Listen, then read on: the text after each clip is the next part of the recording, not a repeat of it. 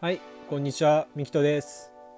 ラグーンコースター、ラグーンスタジオよりお届けします。とラグーンコースターはですね、この私ミキトが一つのテーマ、毎回一つのテーマを決めて、それについて熱く熱く、ホットホットに、えー、と語りたいと思います。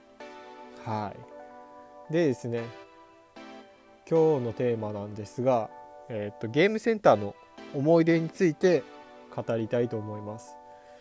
なんでゲームセンターの思い出かって言いますと、えっ、と私事でしょえっ、と恐縮なんですが、えっ、とゲームセンターの店員さんを昔やっておりました。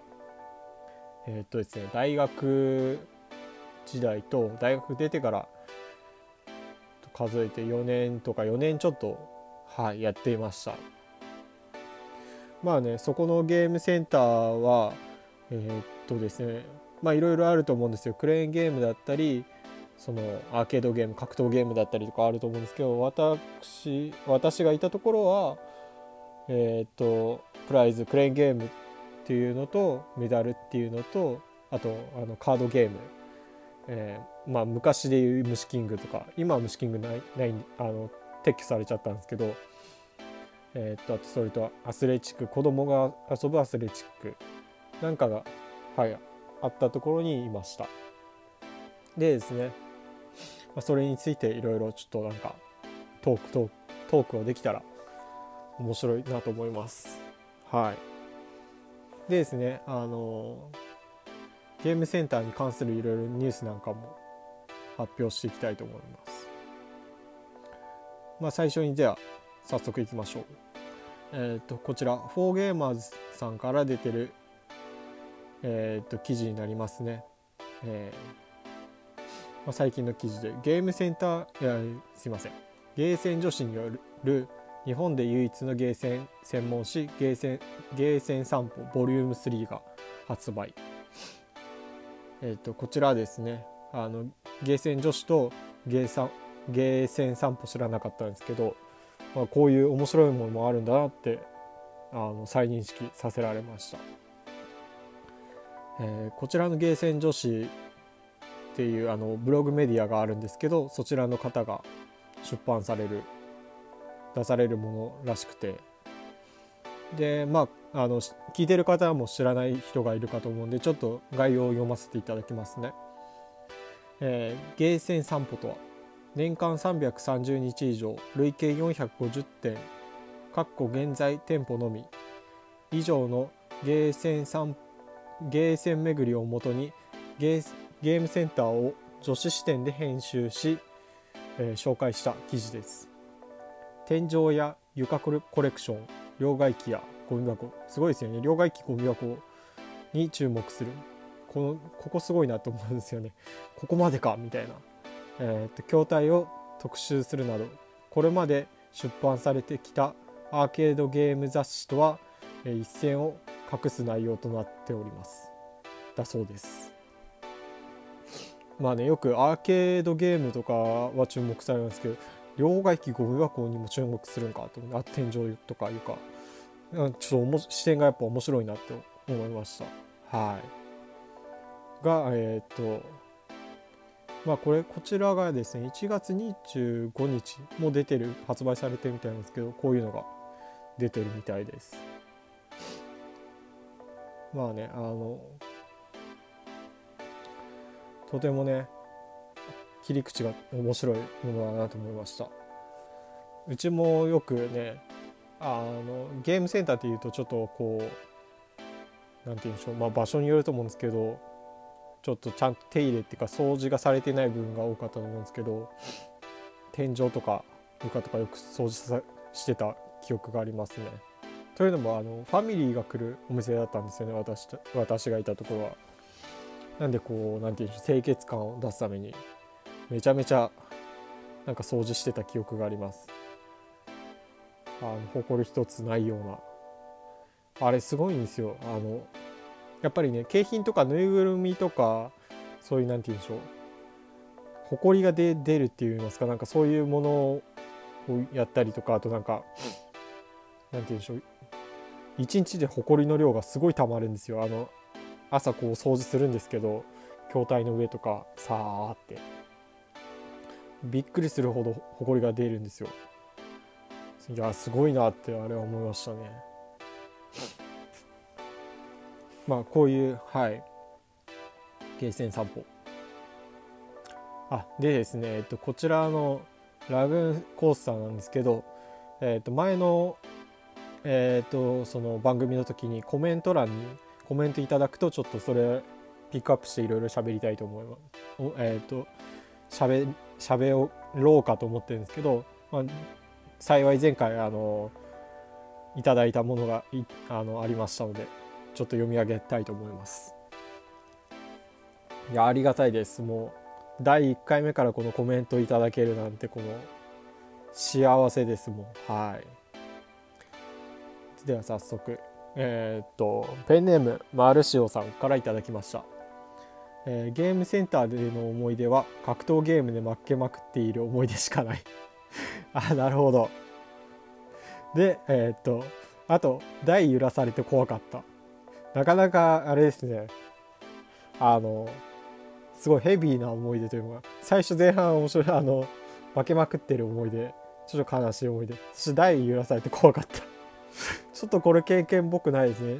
あの時代によってそういう時代があると聞いたことあるんですけど。でまあすいません。あの全部読んでなかったですね。であと、えー、あと台揺らされて怖かった。で大パンもした。ごめんなさい。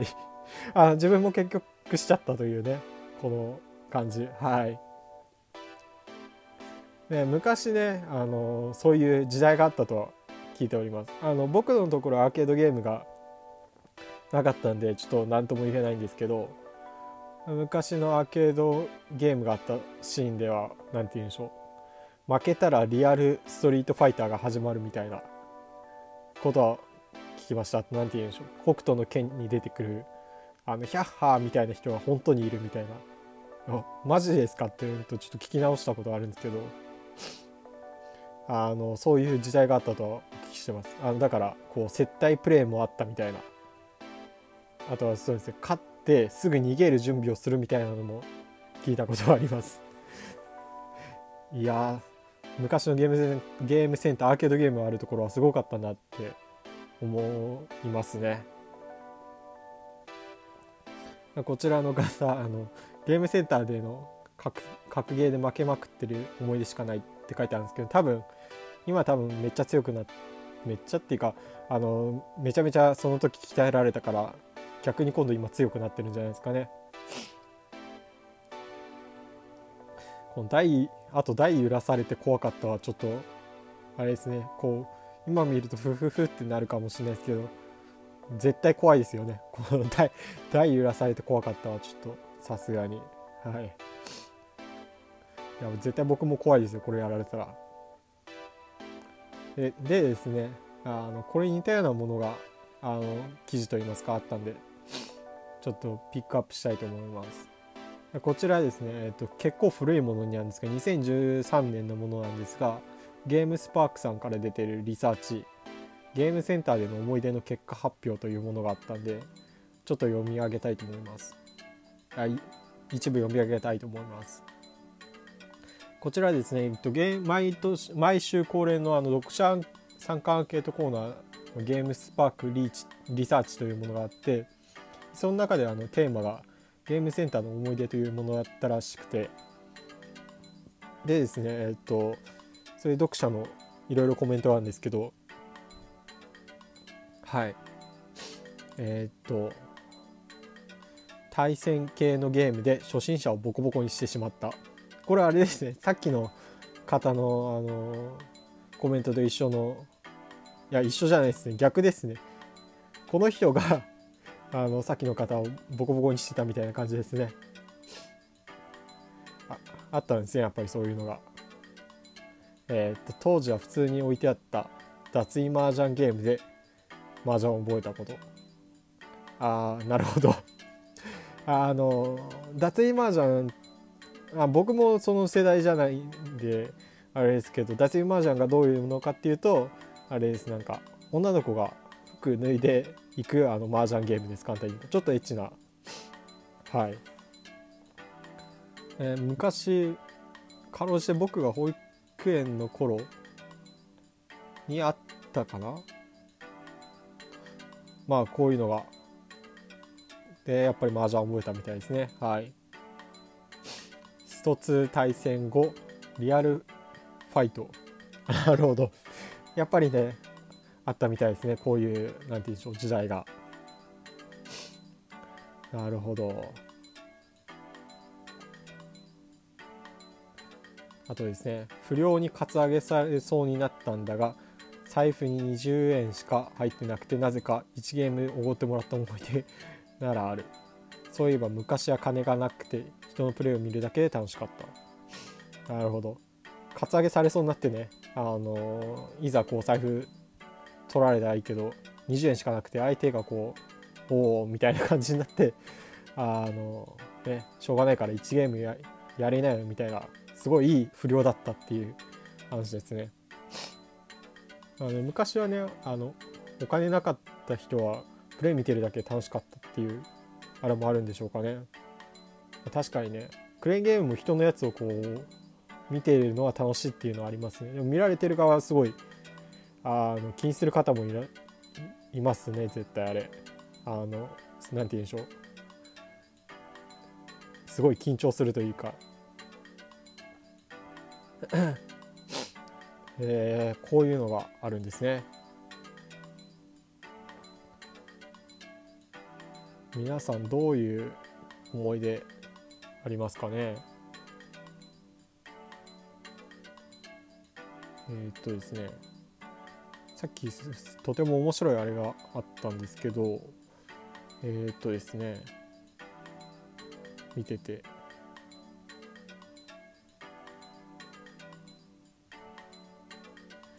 えー、っとですね。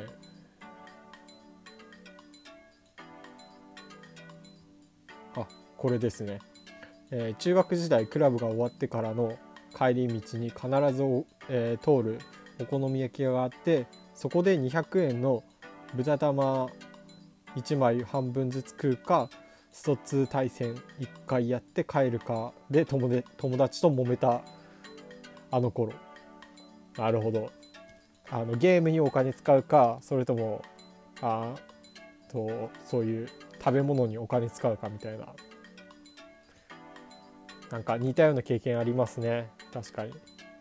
あの自分遊戯王やってたんで遊戯王パック1パック買うかえっ、ー、とお菓子かお菓子というか食べ物買うかみたいな 感じでやりましたね。そんなそんなんがありましたね。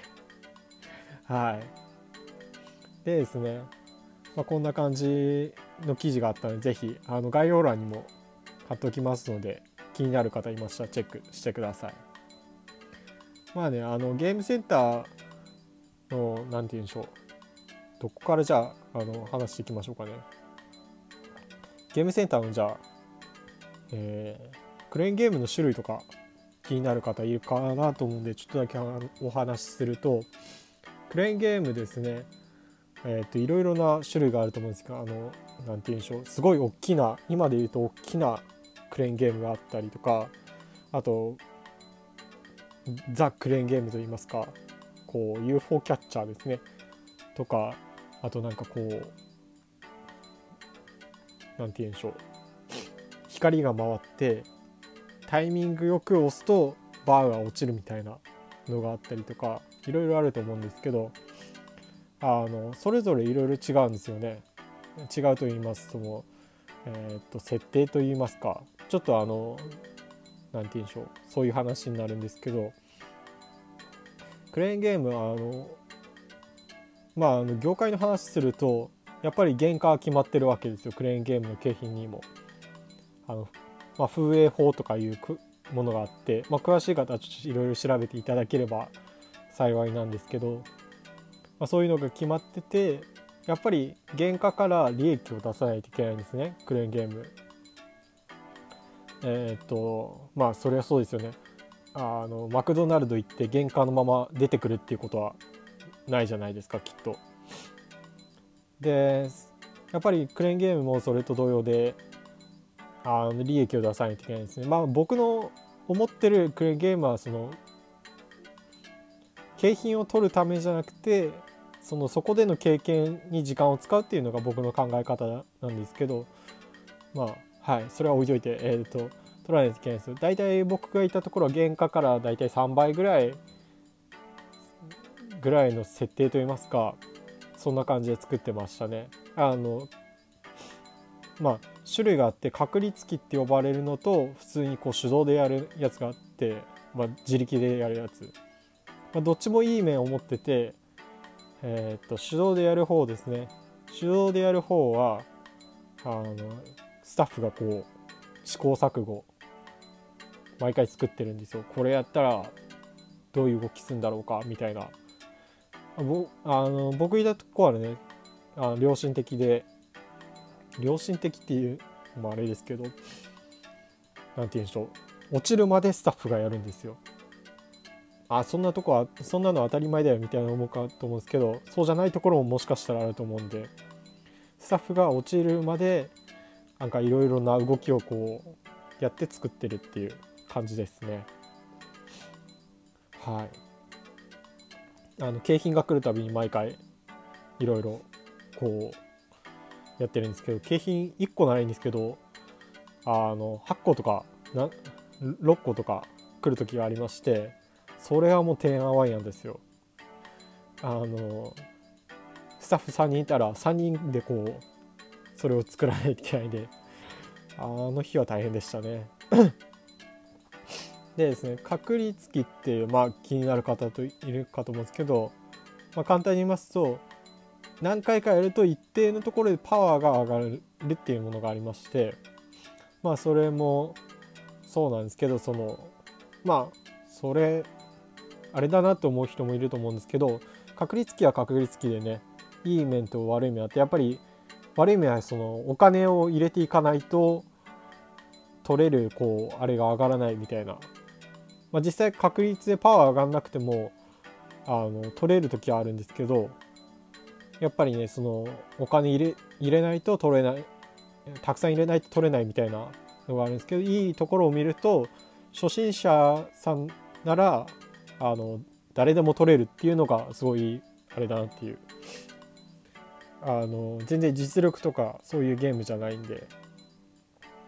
実力はねその手動の方あの確率機じゃない方が実力なんですけどそっちはやっぱりねなんかこう取れるコツだったりポイントがあるんですよ。あの店員さんが知っている。まあ時たまねあの上手い人は裏技とかあって店員さんのさらに一歩先を行くんですけどあのそうですね。確率機はそういうの気にせずにあのクレーンゲームできるっていうやつですね。なんでねどっちもいい面悪い面あります。裏技とかそういうの探したいんだったらあのその手動確率機じゃない方を選んだ方がこう面白いと思います。ただねちょっとえっ、と苦戦する何回かやらないと苦戦するっていうのはありますね。慣れてない人だと。はい。ちょっとねふと今思い出したんですけどグルーブコースターってあるじゃないですか。あのなんなんていうんだ音ゲー。こうインベーダーあれが走ってる走る。グレーブコースターの何て言うんでしょう。モニターあるじゃないですか。あれっていくらだと思いますか？なんかこう一度壊れちゃったことがあってお店のものが。であれあれと何でしょう。特殊な特殊なっていうかグルーブコースター専用のモニターなんですよ。であれ交換するんですけど交換すした時に来た金額が来てびっくりしたのがあの丸ごと交換するんですねあのモニター。あれ10万円らしくてびっくりしましたね。いや10万円って。えしかも10万円びっくりしたらいいんですけど交換してで1週間後にまた隣のあのグループコースターのモニターが 故障しちゃってまた10万円吹っ飛ぶっていうこのびっくりした感じ。なんでねあの筐体は大事に扱いましょうということではい。でございます。はい。まあクレーンゲームとかはねそんな感じですかね。あとなんだろう。まあ料金設定とか、まあ、ラウンド1とかは100円なんですけど料金設定とかお得なところもあるお得な日とかあるんでそこをチェックしていくとあのもっと楽しめるのかなって思います。え、っとですねあとなんだろう。あそうですねメダルゲーム。メダルゲームメダルゲームすごい考えた人頭いいなって思っててあというのもメダルゲームって頭良くないですか？考えた人あのお金をまずメダルにしてでメダルメダルで遊んでもらうっていうこのシステムがあれに似ているなと思って何でしょう？メルカリってあるじゃないですか。メルカリのそのあメルカリって売上金を一旦メルカリのお金に変えてでそれでメルカリであの注文する注文っていうか商品を買うっていう方法があるんですけどそれに全く似てるなと思ってあのそのメルカリっていう市場の経済あの市場の中でしか使えないお金をにしてからあの使わせるみたいなゲームセンターのメダルもそうだなと思ってあの一旦メダルっていうお金に変えてでもうそこの中で遊んでもらうみたいな。でそしてあのそのお金は一方通行であのお金にメダルをお金に変えられないっていうこのいやすごいなって勝手に一人であのあなんかおすごいなって思ってるだけなんですけどいやすごいなっていう。はい。あれなんだろう。あと他なんかそんな似たようなのがあって。あそう楽天ポイントとかもそうですよね、まあ、楽天ポイントはエディとか変えられるんですけどはい。ちょっと脱線しましたね。すいません。あとそうですね。カードゲームとかですかね。カードゲーム。カードゲームですとあのドラゴンボールが人気でしたね。その僕が見てた時は。あれすごいですね。なんかずっとやってる方がいて。ドラゴンボールじゃなくてガンバライジングガンバライジングもやってる方がいて。やっぱりねあのどうしても外れっていうかノーマルカードって出るじゃないですか。あのノーマルカードはあのすげえ貯めて何かで使ってよって渡されたことあるんですけど50枚近く。ちょっとあの、ま、混ぜることもできないしあのどうしようもなかったんですけど結局ちょっと破棄という形になったんですけどまあね混ぜてるお店とかあるんじゃないかなって僕は思うんですけどああいうのって。なんでねちょっと怖いところはありますよね。そのお店を信じるっていうのはいろいろはい。あそうだ。さっきのこのゲーセン女子の話で両替機ってあるじゃないですか。両替機なんですけど両替機なんか両替機もあれなんですよ。毎回お金をこう入れたり出したりを繰り返してあの時間ごとに。であの売り売り切れじゃんや。えっ、ー、と両替機売り切れてってことえっ、ー、とその両替機切れてたらあの必ず両替機いじれる人に報告するっていうその両替機止まっちゃうと両替ができなくてえっ、とゲームややらないみたいな流れみたいのができちゃうんで必ず稼働させてないといけないんですね。でそれであの報告するっていうのもあったりとかしましたね。はい。そう両替機でもう一個思い出しました 昔ですねその僕がやってた時に両替機前でしゃがんでタバコ吸っているお姉さんがいてあの館内まず禁煙だったんですよそれなにもかかわらず両替機前でタバコ吸ってるってよくわからないしゃがんで座ってる方いてあれは度肝抜かれましたねほんと。いやびっくりどころじゃなかったですね。あれは俺違う空間っていうか違う時代にいるんかなと思ったりそれこそさっきのあのえっ、と格闘ゲームとかのあれじゃないですけど本当あれはびっくりしました。はい。えー、っとですね今回はですねまあじゃあこんな感じでゲームセンターの思い出。思い出になってるんかな？思い出になってないですよね話的 まああのすいません。思い出になってなかったら第2回第3回第4回やっていきたいと思うんで。えー、っとではゲームセンターの思い出今回こんな感じにしていきましょう。していきましょうってかしましますね。えー、っと次回のテーマなんですが次回のテーマ決めてなかったですね。やっちゃいました。次回のテーマはですね何しよっかな。えー、っと次回のテーマは何だろうな。ゲームときたから。うん難しいですね次回のテーマ。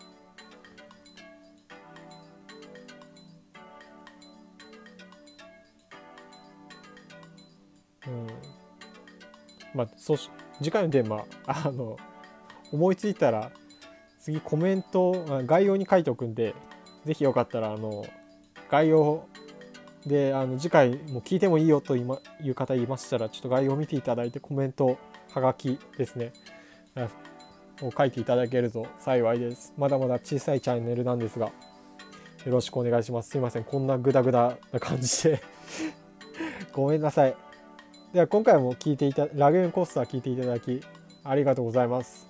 もしねあのこちらのチャンネル遊戯王の開封動画とかあとそういうゲームセンターのプレイとかそういうエンターテインメント中心に動画を上げていくんで是非あの今後もこのラジオを聴いたりとか興味ある方いましたらチャンネル登録とかいいねとかいろいろやっていただけると嬉しいです。では今回もこんな感じで終わりにしたいと思います。では。また。